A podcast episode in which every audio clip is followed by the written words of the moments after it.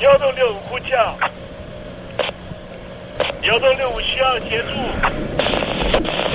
幺洞六五呼叫，幺洞六五需要协助。你在听吗？你在听吗？你在听吗？你在你在听吗？人生如航行，去与返，载满多少故事？你要睡上下铺吗？后面这个地方。如果吵得太累的话，三天都没有洗澡，真的很累，地上就躺着就睡了。我有看到我父母亲，我现在是要去看父母亲的状况。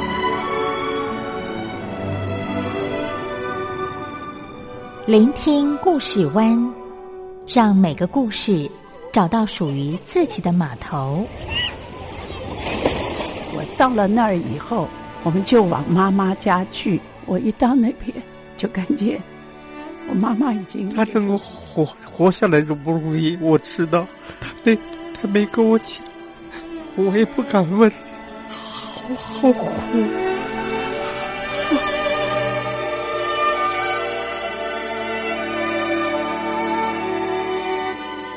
聆听故事湾，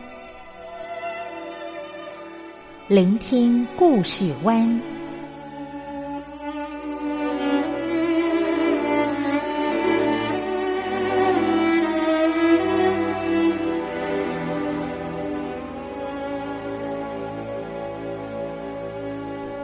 故事总有一个停泊的港湾。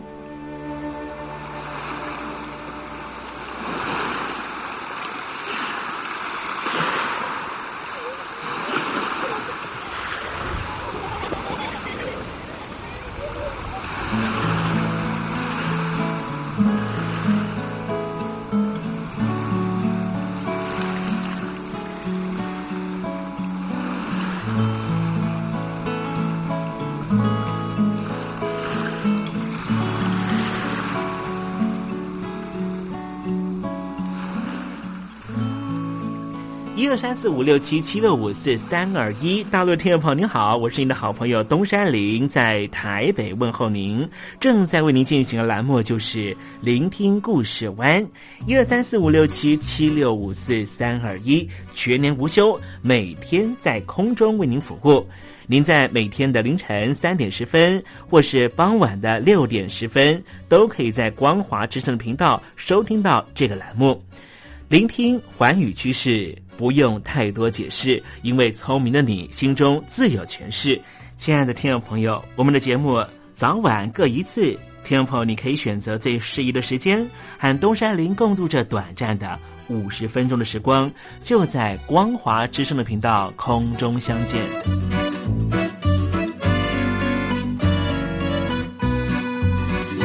那么，听众朋友，收听、聆听故事湾东山林的节目，到底能够听到什么样的内容呢？尤其啊，我们环宇全世界，焦点放到神州大陆啊，光是整个中国大陆呢，就有将近九千家不同的大大小小的电台了。我们的节目到底有什么不一样的地方呢？嗯，让东山林自吹自擂一下吧啊。宫中频道何其多，赵钱孙李挺能说。热点平地上直播，仔细听来差不多。直播室外领导多，你说他能怎么说？开场才说茶黑窝，碰上土狼不敢摸。主播低头翻翻稿，导播左右反复搓，想到孩子泪婆娑。好了好了，都别说，且听东山林怎么说。东山林不是红太狼，也不是那喜羊羊，亲亲海上一叶舟，才能自在自在说。客官呐、你拉把椅子随便坐，袒胸露背床上卧，怎么自在怎么做，就当这是自己家，自己家。睁大眼睛，show time！Hello，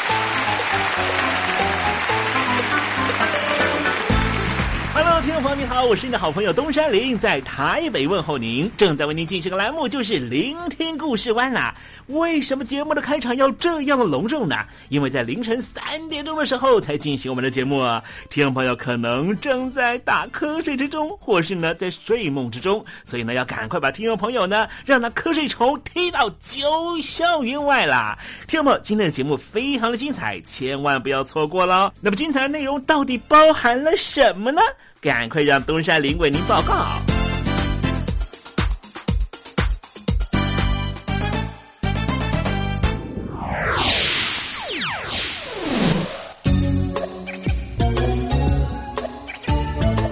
星期二，星期二，猴子肚子饿。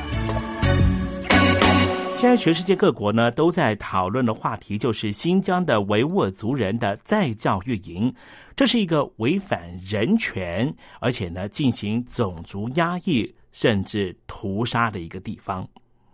虽然说呢，现在的联合国人权委员会不会通过去调查新疆的这件事情，因为呢，中国大陆北京当局就是人权委员会的成员国之一。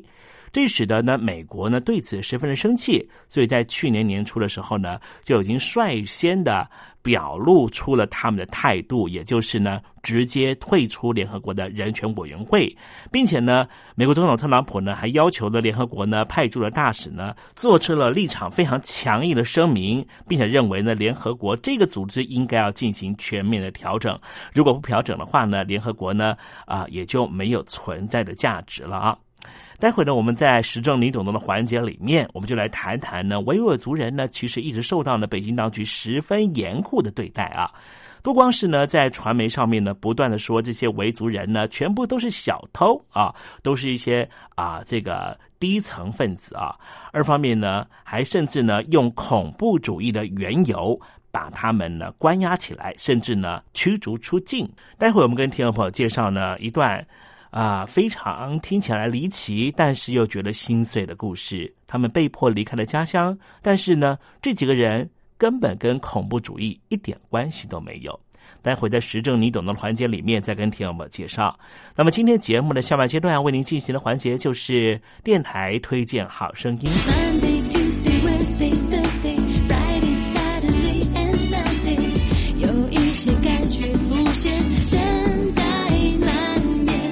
我是喜恩，希望世界和平，一切都有主的看顾。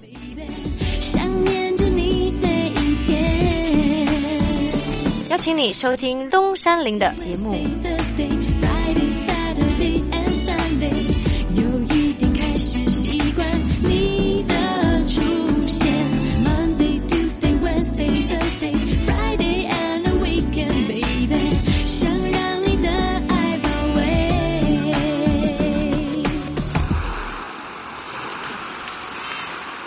这里是光华之声，在台北发音。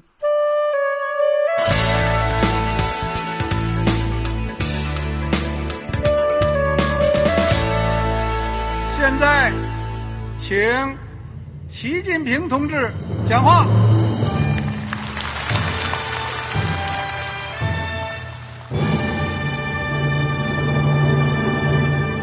中国梦。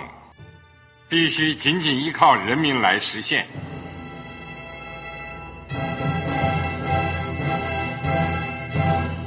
好国民得关心家事、国事、天下事。呃，谢谢发言人。我们注意到，现在那个外面有很多关于前中央政治局委员周永康的一些消息和报道。我不知道发言人对这个事情有没有什么可以呃透露、可以披露的？国家对于公事啊。不是什么东西都要公示的，我只能回答成这样了，你懂的。作为天津市来说，每年要偿还的这个公路建设的贷款量有多大？哎，这个郝国民，这个偿还得回避时政敏感议题，因为他这个这个事儿我就不好再说太细。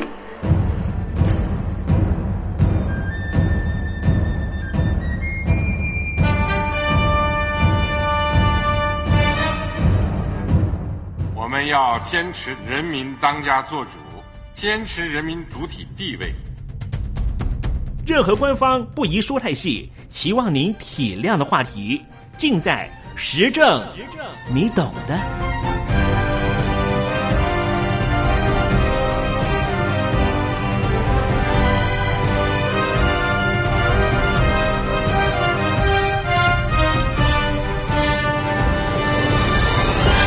我只能回答这样了，你懂的。那些官方无法为您说太细的事情，就让东山林为您详细的说明白。天宝早上好，晚上好，正在为您进行的栏目就是聆听故事湾。此刻为您进行的环节就是时政，你懂的，一同关心焦点话题。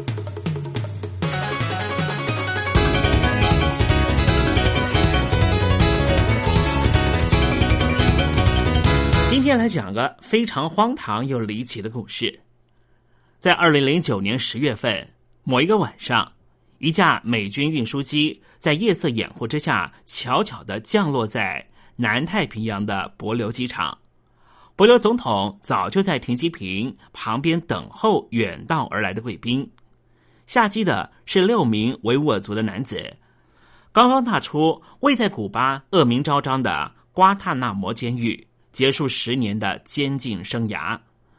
博留当地报纸也报道了这六名枷锁中的大胡子穆斯林恐怖分子抵达的消息。他们在美国前总统奥巴马的安排之下，似乎即将在这座太平洋乐园展开全新的人生。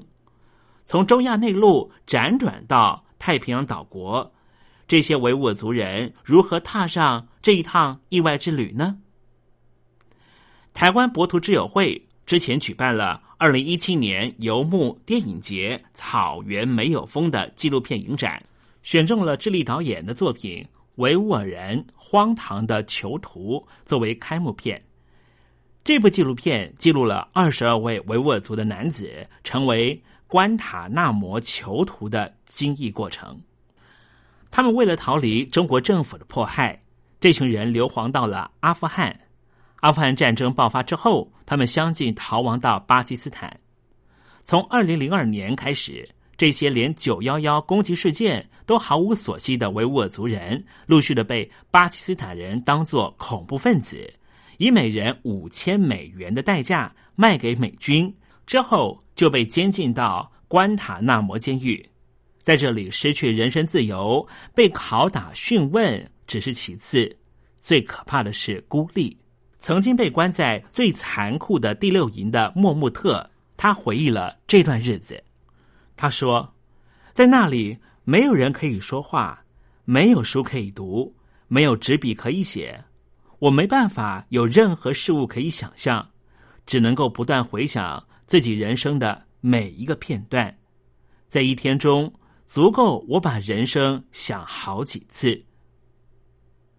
在律师和翻译人员的协助之下，美国法院最终确认他们并非敌方作战分子。但是因为美国拒绝收容，而美国法律又不允许政府将外国人遣送到可能遭受到酷刑的国家，也就是中国，这些维吾尔族人出狱之后没有去处，只好继续被关押。最后，拜前总统奥巴马关闭了关塔那摩监狱的计划之次，他们被安排送到愿意接受他们的国家。这二十二人先后被送到阿尔巴尼亚、百慕达、萨瓦多、斯洛伐克和博琉这些地方，都是他们从未踏上过的土地。从他们进到关塔那摩监狱到离开那天。已经有十年的时间了。我们来说说新疆的维吾尔族人的历史吧。从古至今，在自然地理上身处欧亚大陆中心的维吾尔族人，因为政治地理上身处帝国边陲，从来没有真正掌握过自己的命运。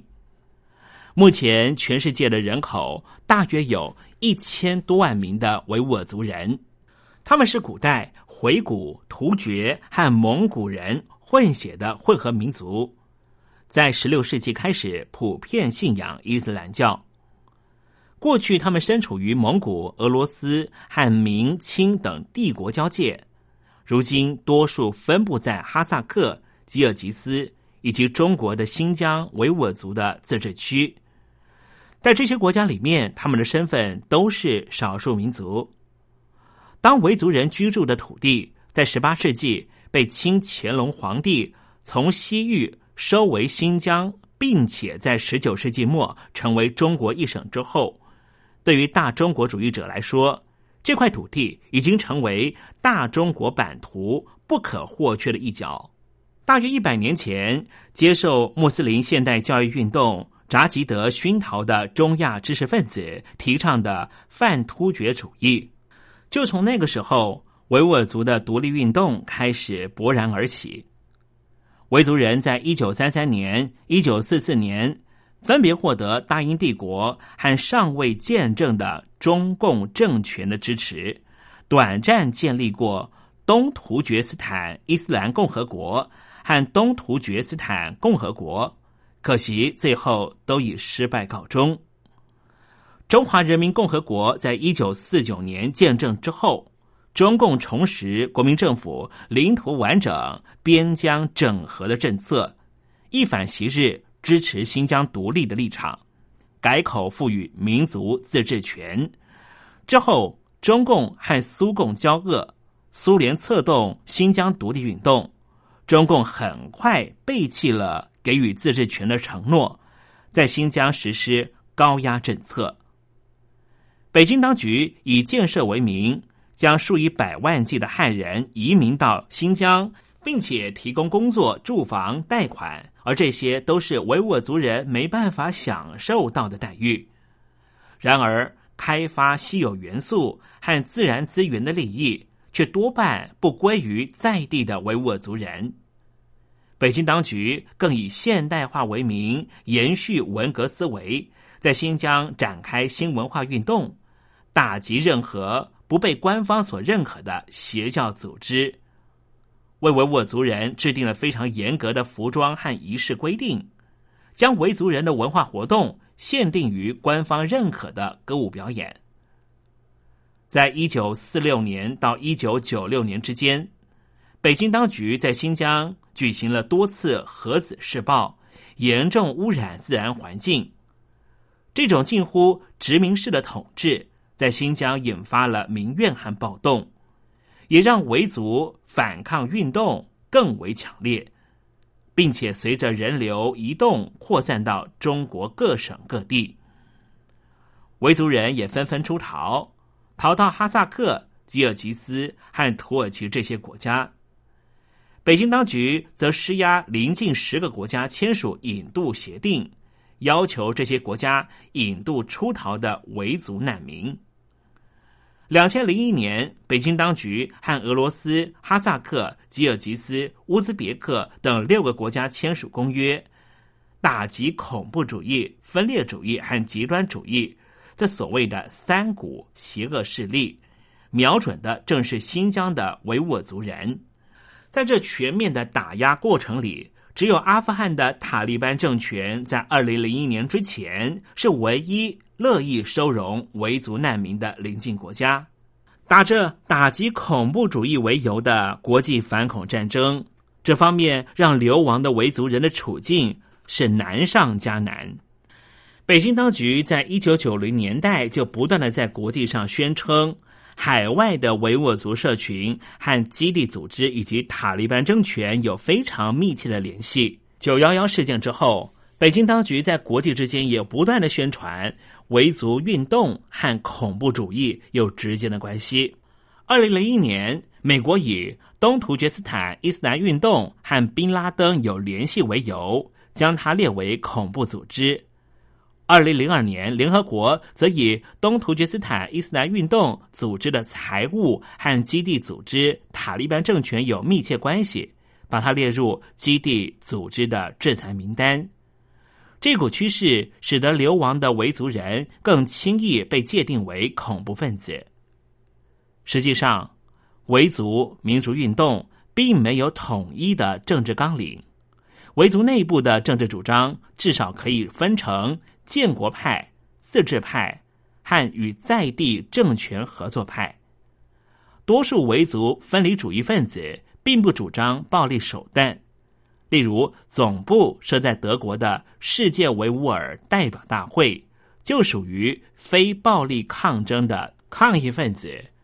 他们希望北京当局能够重视维吾尔族人的政治归属，并且以民主方式解决双方的争端。这部纪录片非常清楚描述了这一出人道悲剧中的各种政治荒谬。一向以民主法治自傲的美国，受到恐怖主义的威胁和阴霾的蒙蔽，放弃了立国的政治标准，不择手段的抓取他们认为是恐怖分子的外国人，关押在不受法律节制的化外之地，并且利用他们换取中国支持伊拉克战争。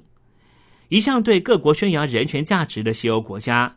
面临是否收容维吾尔族难民的抉择的时候，也因为来自于北京当局的压力而选择沉默。中国摇身一变，变成了二十一世纪的新帝国主义，借着国际反恐战争的趋势，以反对外国势力干预内政为名，要求美国将这群维族人引渡回中国，接受不符合现代法治标准的审判。同时夹着强大的经济压力，威胁利诱各国不得收容这二十二个人。二零一七年新年当天，伊斯坦堡一家夜总会遭到恐怖攻击，造成三十九人死亡。伊斯兰国很快就说这场攻击事件是我们策划的。不过，在不久之后，土耳其官方更宣布令人震惊的消息。说这个案子有两名中国籍的维吾尔族人的共犯。世界维吾尔族代表大会随后宣称，数百名维吾尔族人遭到土耳其政府以不明确的原因逮捕。其实，对于土耳其人来说，维吾尔族人一向是温和的穆斯林，并且和土耳其有密切正向的联系。从一九九零年到两千年期间，尽管北京当局抗议。土耳其政府持续欢迎来自于中国的维吾尔族人移民到土耳其，将近三十万名的维族人逃离中国暴政来到土耳其。但是反恐战争开始之后，中东政局混乱，加上中国持续以大笔金元收买土耳其政府，在土耳其的维族人的社群处境就变得十分艰难。在国际社会犬儒主义的氛围之下，辗转来到博流的维族人，是不是能够因祸得福，享受自由滋味呢？这故事的后续是什么呢？这六名抵达博流的维族人，虽然得到官方安排住所、工作机会，而且享有进行穆斯林礼拜的自由，但是他们因为文化、语言、生活习惯差异。与当地人产生非常大的隔阂，很难融入当地社群。这六名维族男子在全冲夜班保全工作上，感觉实在太无聊了。最后，他们选择离开柏流，各自到其他地方发展。但是，到底去了什么地方呢？没有人知道。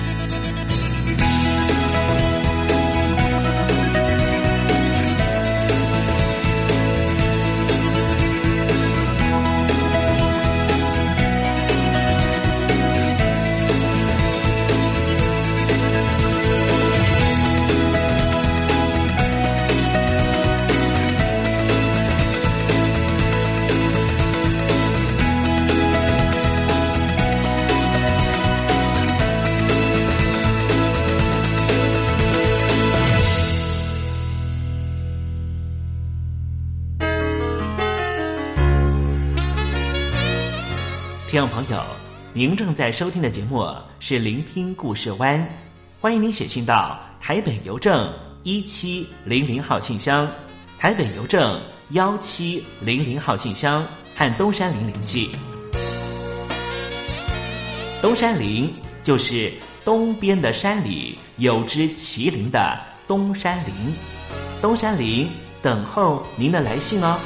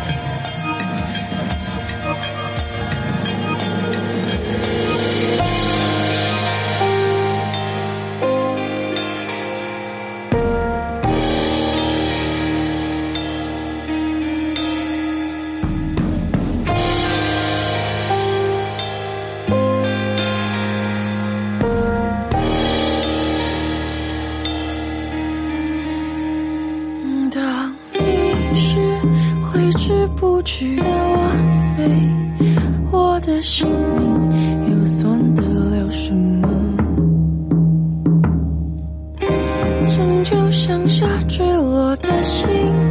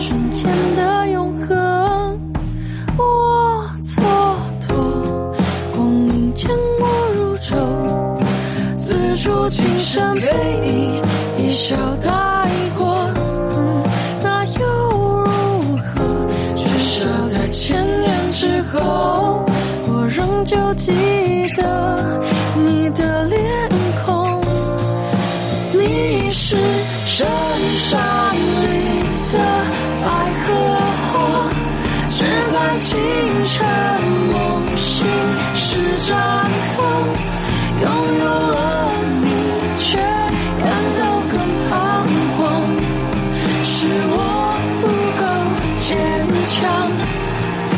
你是追寻玫瑰的独角兽，强忍泪水，体会成长。是不是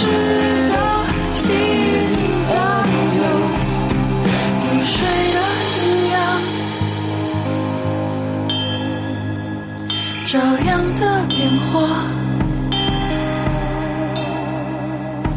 迷雾的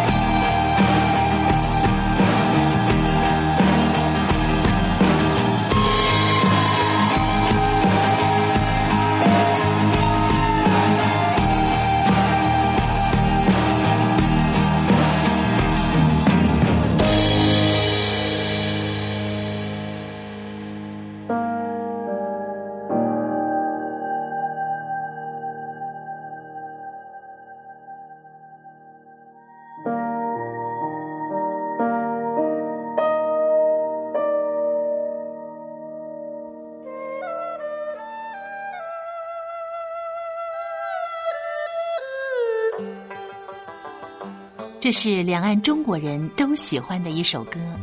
小城故事多，充满喜和乐。如果主持人播错了速度，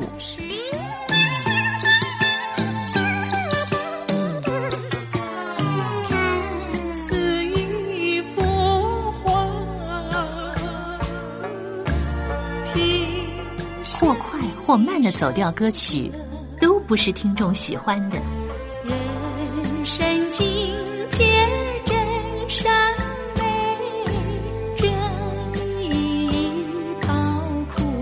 两岸和谐关系也得循序渐进，快慢相宜。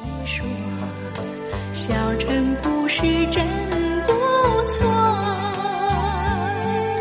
亲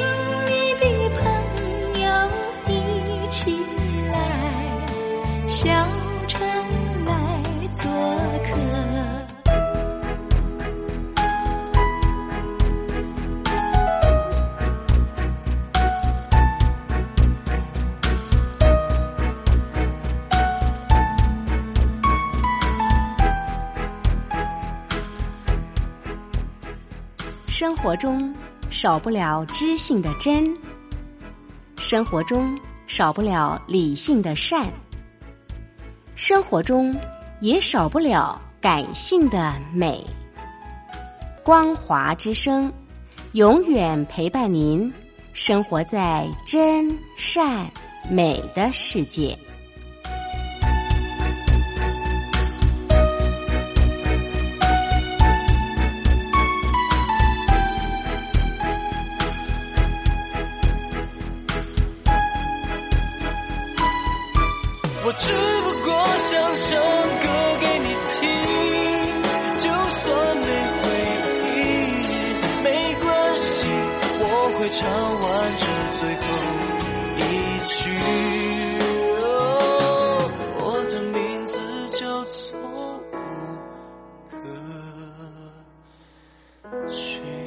大陆的听众朋友，你好，没错，我就是吴克群。不管你现在在做什么，不管你现在在哪里，吴克群和光华之声在台北问候你。我只不过想唱歌给你听，用尽我全力，一首歌。这里是光华之声。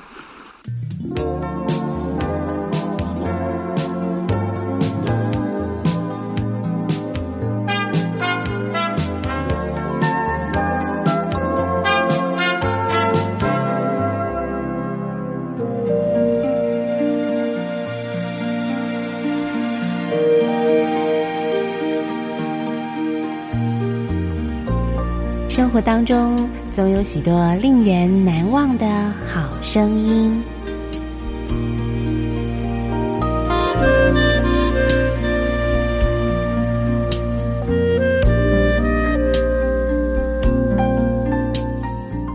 电台真心推荐，只想给你最好听的好声音。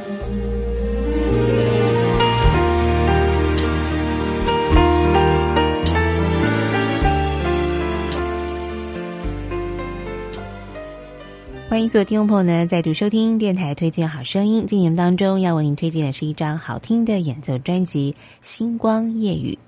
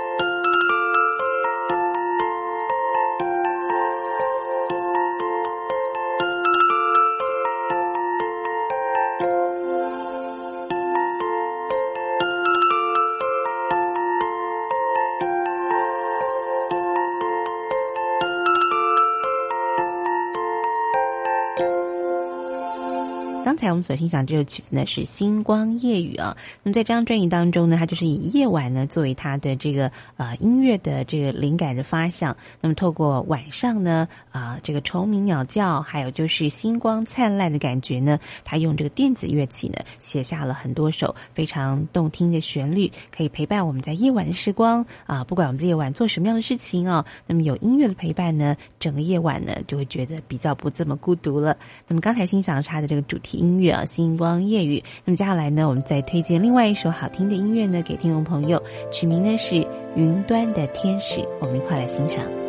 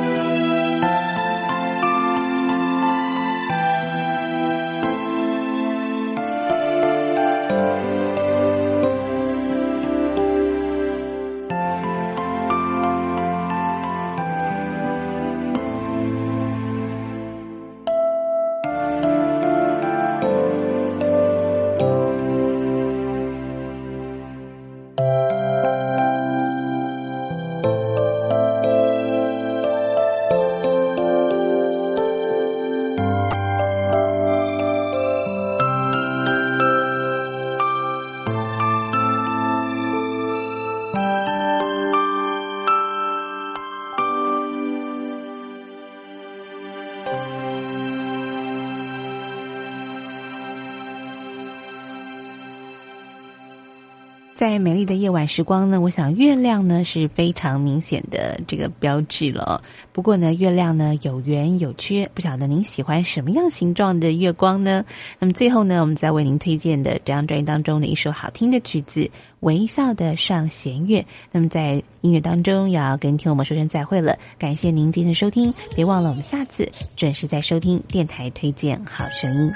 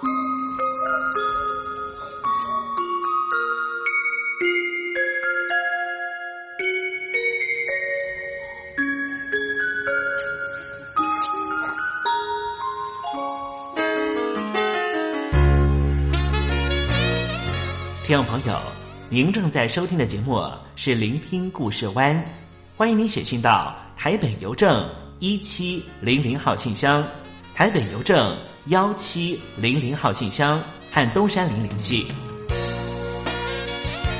东山林就是东边的山里有只麒麟的东山林，东山林等候您的来信哦。